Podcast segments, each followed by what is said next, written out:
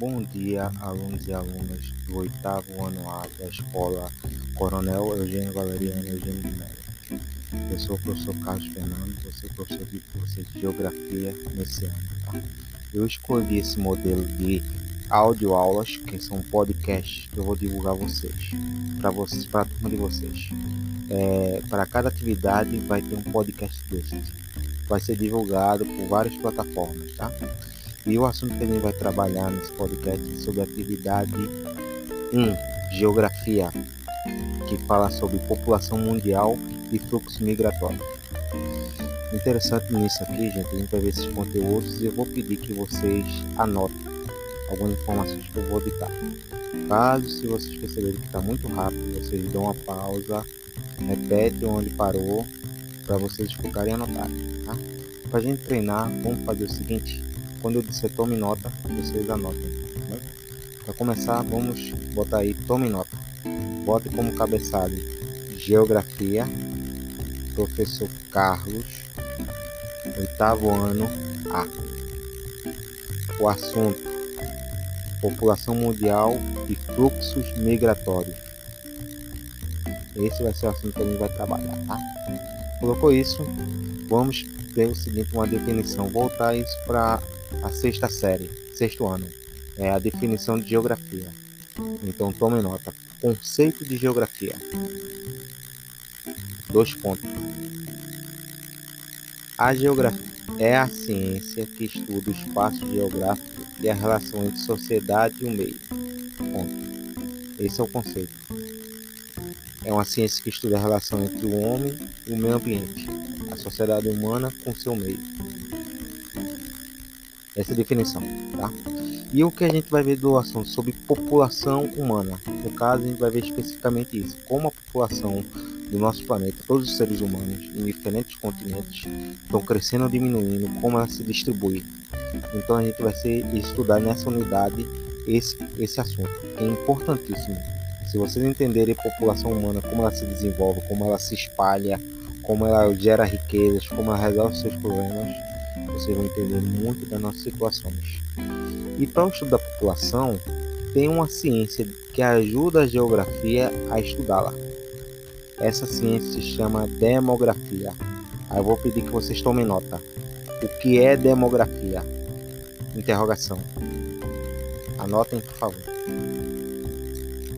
Anotaram? Então, o que seria essa demografia? Tomem nota. A demografia é uma área de conhecimento que estuda a dinâmica das populações. Ponto. E eu vou pedir para vocês também anotar o seguinte, ó. Na mesma linha, a demografia baseia-se em dados estatísticos, vírgula, para analisar, vírgula, organizar e fornecer informações sobre a população de um território. Ponto. Então a demografia, gente, se a gente for tentar resumir esse conceito, é o que? É uma ciência que ajuda a analisar e organizar informações sobre uma população de um território. Se ela está crescendo ou diminuindo, o número de habitantes, por sexo, por idade.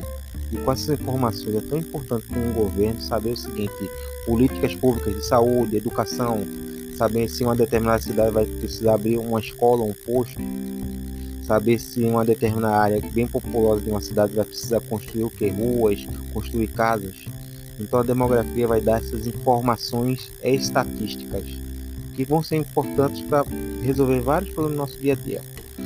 Por exemplo, aqui no Brasil a gente tem uma instituição que faz esses cálculos, essas análises demográficas. Aí eu vou pedir que vocês tomem nota. Anota aí IBGE em maiúsculo IBGE Dois pontos. Instituto Brasileiro de Geografia e Estatística. Ponto. Esse é um instituto responsável por coletar dados sobre a população brasileira. Tudo que se precisa saber sobre o povo brasileiro, sobre as suas características culturais, também crescimento populacional, emprego, o IBGE faz esses cálculos. Então, essa é uma área interessantíssima e importante para a nossa sociedade. E com isso, a gente já viu aqui uns conceitos básicos, tá? Agora vamos para algumas definições. Quando vocês forem para a atividade 1, veja o termo população e conceitos, tá certo? Vocês vão encontrar aí quatro conceitos que definem população, tá? O primeiro conceito é população absoluta. Aí eu vou pedir que vocês tomem nota aí no caderno de vocês. População absoluta. Dois pontos. É o número total de habitantes de um país. É a população que vive em um país. Exemplo, o Brasil. O Brasil a gente tem em torno de 210 milhões de habitantes. A gente já está chegando em, 200, em 212 milhões de habitantes. Então o Brasil é um país populoso, tem muita gente vivendo no nosso território, tá certo? E existem aqueles países que também são os menos populosos. Um exemplo que tem no, no texto 1 é o da Polinésia, que são 276.831 pessoas, isso em 2013 já deve estar em torno de 300 mil. Aí vocês vão perguntar, mas professor, qual o país mais populoso no mundo? O país mais populoso no mundo é a China. A China tem mais de um bilhão de habitantes. É, em termos calculando isso em 2018, a China já estava com quase 1 bilhão e 400 milhões de pessoas. Hoje já deve ter superado. Então a China é de, é de longe o país mais populoso do mundo. Mais de um bilhão de habitantes. Isso é muita coisa, gente. Entender esse conceito de população absoluta? Agora, o segundo conceito, anotem aí: população relativa. Dois pontos. É a relação entre o número de habitantes em uma área de referência. Ponto. É o seguinte: a população que vive em uma cidade é a população relativa. A população que vive num bairro exemplo. Não é um número total, é uma fração. Então a gente não pode considerar população relativa igual a população absoluta. São duas coisas distintas. Terceiro conceito: populoso. Dois pontos. Populoso é aquele país que possui uma grande quantidade de habitantes. Ponto. Então, um país que tem grande quantidade de habitantes é populoso. Exemplo: China. China é o país mais populoso do mundo. Quarto conceito, anotem aí, povoado ou densamente povoado. Dois pontos. Um país, aí eu vou pedir que vocês anotem, depois de dois pontos. O país povoado ou densamente povoado é aquele que possui uma grande quantidade de habitantes por quilômetro quadrado. Ponto. Isso, gente, é um cálculo feito que a gente vai trabalhar em outro momento que eu vou trazer também uns vídeos para vocês. É um cálculo que feito entre o número da população dividida pelo, pelos quilômetros quadrados daquele território. Com esse cálculo se calcula os habitantes por quilômetro quadrado. Então, países que tem um território muito pequeno e tem uma população enorme, a densidade demográfica ou a densidade populacional é muito alta já acontece um outro fenômeno. Quando você tem um território muito grande e a população é pequena, então a gente vai ter uma, uma densidade demográfica baixa. Isso vai depender muito de fatores históricos, culturais, características regionais. Mas esse número de país povoado é um cálculo que é feito a partir da distribuição da população dentro de um território em quilômetro quadrado. E com essa a gente sabe quanto aquela população está crescendo não tá? Entendendo desses conceitos, gente, a gente com isso a gente pode montar um panorama. Nesses últimos anos, a gente está percebendo que a população mundial está crescendo muito. Hoje a Terra tem em torno de 7 bilhões de habitantes, sendo a China o país mais populoso do mundo. Já a gente conta outros países que têm uma população grande, a Rússia, é, o continente, a Europa em si como continente tem quase um bilhão de habitantes. Já a África tem em torno mais ou menos de 58 milhões. E isso continente africano. Os Estados Unidos é o país mais populoso das Américas, com 300 milhões de habitantes. Já o Brasil, a gente está em 212 milhões de habitantes, se aproximando disso. Então a gente percebe que a população no mundo é enorme, é muita gente. Contudo, a gente percebe que esse crescimento da população vai variar de país para país. Por exemplo, na Europa, a gente está percebendo que está caindo o número de jovens, porque as pessoas estão tendo menos filhos, está crescendo o número de idosos. Isso é uma realidade que já está acontecendo nos Estados Unidos, já está acontecendo no Japão, a China já está acontecendo isso. Aqui no Brasil a gente está passando por esse processo. Está diminuindo o número de jovens. A gente ainda é um país muito novo, ainda tem muitos jovens, mas está reduzindo e está crescendo o número de idosos. Como a gente percebe isso? Através do, da expectativa de vida. Cada vez mais os brasileiros estão vivendo. Chegando aos 70, 80, tem casos que chegam a 100 anos. Isso quer dizer que a população mundial, de maneira geral, está o seguinte: está envelhecendo, está chegando em idades avançadas, até 100 anos. Agora, esse envelhecimento não quer dizer um envelhecimento de qualidade. Tem países que oferecem melhores condições de vida para seus idosos, já outros não. E qual seria a condição que o Brasil daria para os nossos idosos? Será que eles desfrutam de uma boa condição de vida ou não? É uma coisa que a demografia, a demografia e o estudo das populações ajudam. Entendido? Uma explicação aqui, ó. A primeira atividade ele vai fazer essa, vai ter uma, umas colunas com linhas, fazendo identificar os conceitos de população absoluta, relativa, populoso, povoado. Isso é bem simples, vocês vão ver, tá? O importante aqui que eu quero trazer, gente, que vocês vão ver nas atividades, vão ver o texto, o texto 4 sobre crescimento populacional, no caso da população brasileira. A população brasileira nesses últimos anos tem tido um crescimento vegetativo, que é um crescimento natural, o número de nascimentos está começando a ter uma pequena queda. Nos anos 70, não, vamos voltar mais ou menos para 1950, as pessoas, os casais podiam ter de 4 a 8 filhos então a gente tinha uma taxa de crescimento vegetativo muito alta. Mas também naqueles tempos, muitas crianças também morriam, questão de doenças.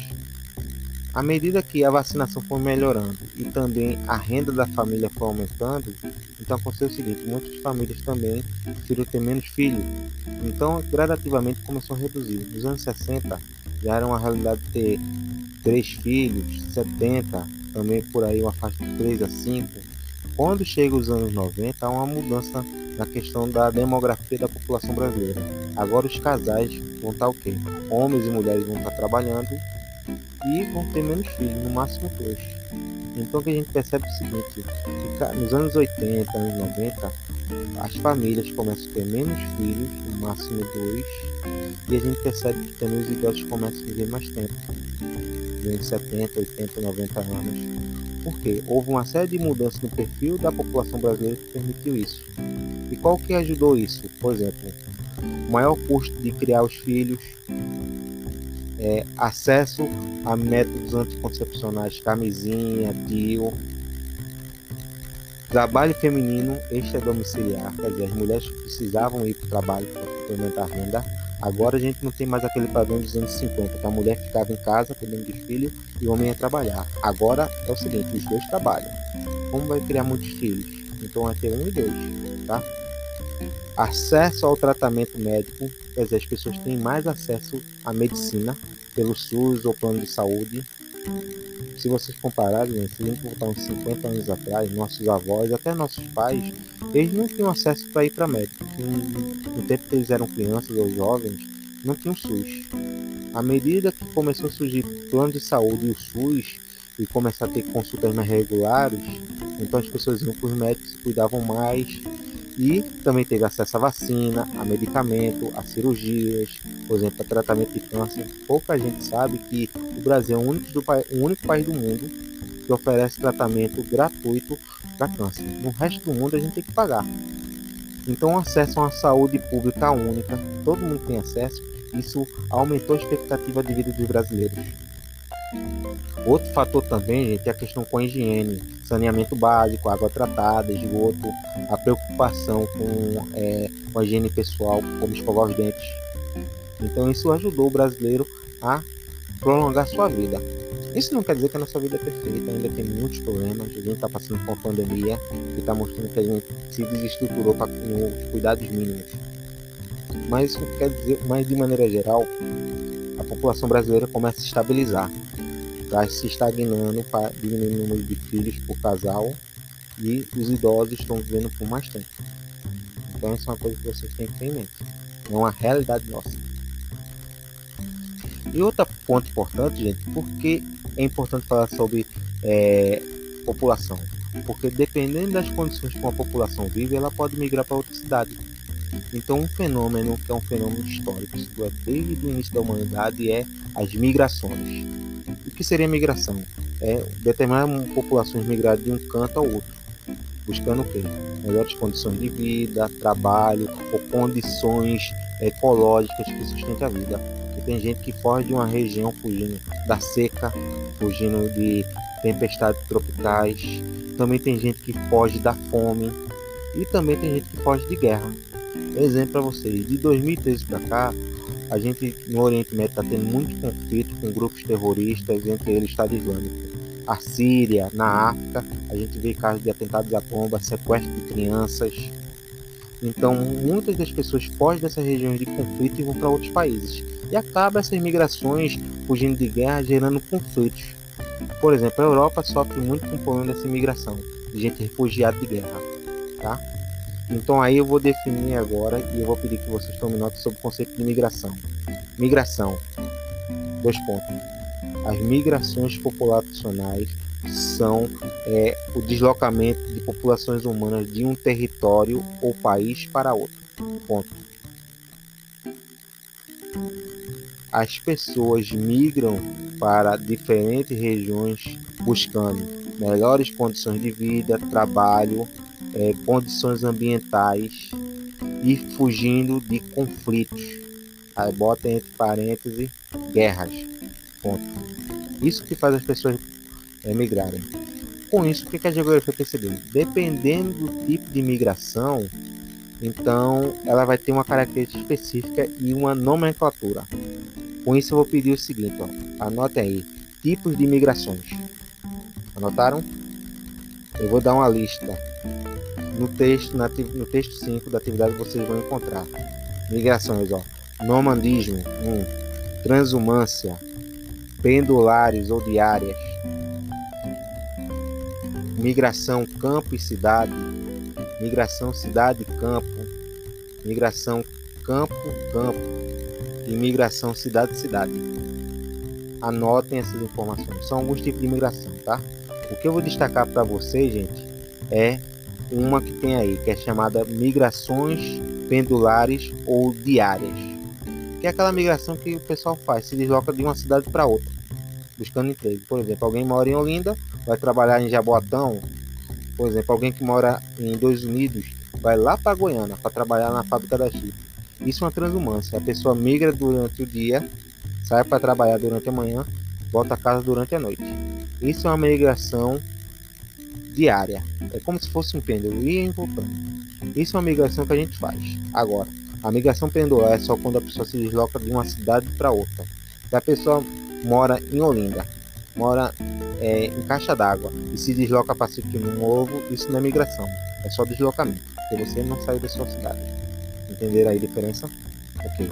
Agora eu vou pedir que vocês tomem nota em dois conceitos importantes que não tem no texto. Anota aí: êxodo rural Dois pontos. É a migração do campo para a cidade. Ponto. Então aquelas pessoas que migram do campo para ir para as cidades. Um motivo: busca de emprego. Sai de regiões pobres do interior e busca em grande cidade a trabalhar em fábrica, em comércio ou montar seu próprio negócio. Anotaram êxodo rural. Agora anota aí, êxodo urbano. Dois pontos. É a migração da cidade para o campo. Ponto. Agora vocês vão achar interessante, porque a pessoa está morando na cidade e vai para o campo. Aí é uma outra situação. Isso é uma coisa que está acontecendo desde 2010 para cá, no Brasil. As pessoas que melhores condições de vida, que vivem nas grandes capitais, fugindo da poluição, fugindo da violência, buscando uma vida mais confortável, mais calma, vão procurar sair das cidades e mudar para cidades do interior, buscando o que? Sossego, uma vida mais ligada à natureza. Isso acontece muito. Vou dar um exemplo para vocês. Quem vive na região metropolitana do Recife migra muito para a cidade de Gravatá, Garanhuns e também para Aldeia, um bairro de Camaragibe, buscando uma vida mais assim rural, fugindo do movimento das cidades. É um fenômeno que é muito mais atual. As pessoas fugindo dessa vida agitada para buscar uma vida no campo. E anotem agora o último conceito que não tem, que não tem no texto. é os chamados refugiados. Dois pontos. Os refugiados são populações humanas que fogem de seus países de origem buscando outros países ou regiões. Ponto. Os motivos que levam os refugiados a abandonar suas cidades são por motivos climáticos, vírgula, fome e guerras. Ponto. Então, os refugiados gente, fogem do seu país de origem, fugindo de guerras, de é, desastres ambientais e fugindo da fome, buscando outro lugar para viver, para sobreviver. Isso é um fenômeno que está acontecendo no Brasil e no mundo todo. Exemplo: a crise que a Venezuela está sofrendo, muitos venezuelanos atravessam a fronteira da Venezuela com o Brasil, principalmente em Roraima, e buscam, pelo menos, seguinte, segurança e emprego. Por exemplo, o governo brasileiro tem um programa desde 2017 chamado Acolhida. Esse programa visa atender as famílias venezuelanas que estão fugindo da crise econômica e política da Venezuela dentro do Brasil. Tanto é que quando eles chegam em Roraima, como não tem espaço para pegar todo mundo, eles são distribuídos para várias partes do Brasil. Por exemplo, Pernambuco vem recebendo nesses últimos quatro anos muitos imigrantes, imigrantes refugiados venezuelanos. Tá? Entenderam esse ponto aí? Ah, para outro conceito, gente, que aí não está claro no texto, que eu vou citar a vocês, é o conceito de migra, emigração imigração. Anotem aí. Emigração, dois pontos. É o deslocamento de pessoas do, do seu país para um país estrangeiro. Ponto. É aquele que sai do seu país de origem e vai para um país estrangeiro. É o emigrante. Por exemplo, o brasileiro que vai para os Estados Unidos. Ponto. O, agora anote outro ponto. É o imigrante. Dois pontos é aquele a população estrangeira que sai do seu país de origem e vai para outro. É aquele ponto. É conhecido como estrangeiros. Então, todo estrangeiro que vem para o Brasil ele é imigrante. Entendido esses conceitos, gente? Então, por aqui a gente encerra nossa aula de hoje.